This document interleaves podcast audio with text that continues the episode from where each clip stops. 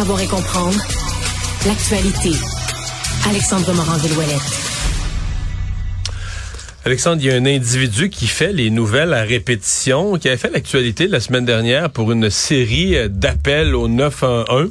Euh, et là, c'est tout est curieux, c'est comme sa propre maison euh, euh, qui a été victime d'un incendie. Oui, une sa maison qui est victime d'un incendie, puis qu'on parle de sa maison, on parle de Monsieur Jonathan Blanchette, hein, surnommé Joe Lindigo, c'est le nom sur lequel on le connaît là, dans toutes sortes de cercles complotistes en ligne, dans lesquels il gravite, là, lui qui est bien connu en compagnie, par exemple, dans toutes sortes de manifestations de euh, Monsieur François Maliga Bitondo, militant anti-vaccin, qui a au-dessus de 98 000 dollars d'amende contre les mesures sanitaires à son actif. Et là, la semaine dernière, je commence par ça, l'homme de 36 ans était chez lui, il a appelé une cinquantaine de fois le 911 pour insulter, invectiver dans un live Facebook qui durait cinq heures de temps dans lequel il se filmait en consommant une grande quantité d'alcool puis qui insultait comme ça là, des, le service de police. On peut écouter à quoi ça ressemblait quand même juste pour rafraîchir la mémoire à quel point c'était aimable ce qu'il disait aux forces de l'ordre. jamais identifié comment tu sais que c'est Jonathan? Puis j'ai jamais tombé ton tu nom ma calice de bâtard.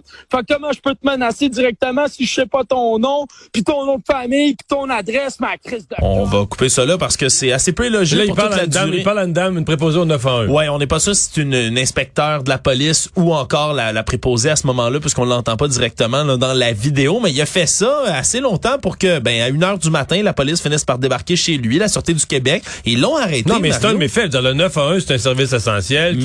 Quelqu'un ouais. peut être dans le besoin. Je, dis, je comprends qu'ils ont plus qu'un téléphoniste, mais quand même, accaparer inutilement le 911, c'est nuire au bien public, l'ordre public. Là. Ouais, il est accusé donc de méfait d'entrave au travail d'un agent de la paix, donc qui a été relâché avec promesse de comparaître là, en attendant évidemment le reste de sa comparution.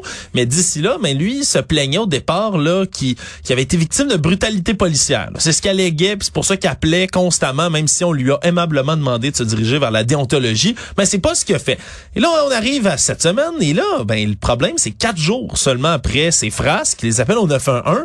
Mais là, c'est plus les, les policiers contre qui en a Mario, c'est les pompiers qui viennent éteindre un feu justement chez lui, qui interviennent. Un brasier de la rue Bourguet où il habite. Et là, lui est extrêmement réticent avec les, les pompiers, si même qu'il ben, les insulte, leur fait vivre vraiment un calvaire là, devant sa maison. Les pompiers qui lui demandent, par exemple, de pas déplacer son véhicule récréatif. Là, tu sais, un Winnebago, il y a ça dans son entrée.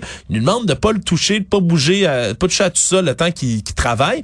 Puis lui décide ben, de quand même déplacer le Winnebago, roule sur tous les tuyaux, toutes les lances incendies avec le poids du véhicule, ce qui aurait pu causer ben, des dommages, entraver le travail des pompiers. Il y a même le T'as déjà vu en Europe comment ils utilisent ça contre des individus qui comprennent rien, un tuyau de pompier. Ouais, des manifestations. Parce qu'une bonne, euh, un bon jet de boyau de pompier là, contre quelqu'un qui veut pas comprendre, ça fait, ça fait son effet là. Ben exactement, Mario. Mais là, dans ce cas-ci, les pompiers ont été extrêmement patients, surtout qu'il y a même un colocataire là de Monsieur Blanchette qui était là sur place, qui a offert un, un pompier de se battre avec lui. Tu sais, on est vraiment dans le loufoque. Puis encore une fois, mais la ben, maison est en feu pendant tout ce temps-là. Ben, la maison est en feu pendant ça, puis sa propre maison, je rappelle. Et là, ben Joe Lindigo, Jonathan Blanchette, lui, prend son moyen d'usage, Mario, le modus operandi, prend son téléphone cellulaire puis commence à se filmer. Voilà ce que c'est quand on a des preuves contre la police.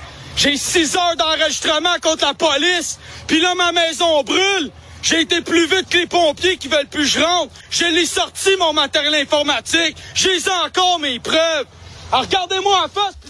Et donc, Monsieur euh, Joe lui dit que c'est des gens qui ont mis le feu à sa maison pour détruire ses preuves. Ouais, lui allègue qu'il y a eu un cocktail Molotov lancé sur le toit de sa maison. Sauf que le problème, c'est que le service de sécurité et incendie local, puis la sûreté du Québec sont arrivés sur place, disent qu'il n'y a aucune, aucune trace de cocktail Molotov sur les lieux. Le feu aurait pas commencé sur le toit, mais sur le balcon. Puis on est encore en train de déterminer la cause exacte, mais ils ont déjà déterminé là que pour l'instant, ça semblait pas criminel vont pousser quand même l'enquête un peu plus loin. Pour l'instant, ça semble pas d'origine criminelle. Mais bref, euh, Joe Indigo qui semble convaincu qu'on a tenté de détruire les six heures d'enregistrement que lui a fait, qui, je rappelle, se retrouve non, sur mais Facebook. ça, euh, c'est quand même pas une, euh, c'est pas un usuel. Là. Quand les pompiers sont en train de travailler à éteindre le feu à ta maison, puis tu les insultes, tu les, insultes, tu leur nuis, tu roules sur leurs tuyaux, c'est du, c'est du solide. Ouais, parce qu'après ça, Mario, on est en droit de se demander. Là, c'était, au début, c'était la police. Là, après ça, c'est les Prochaine fois, c'est quoi? Les ambulanciers qui vont invectiver?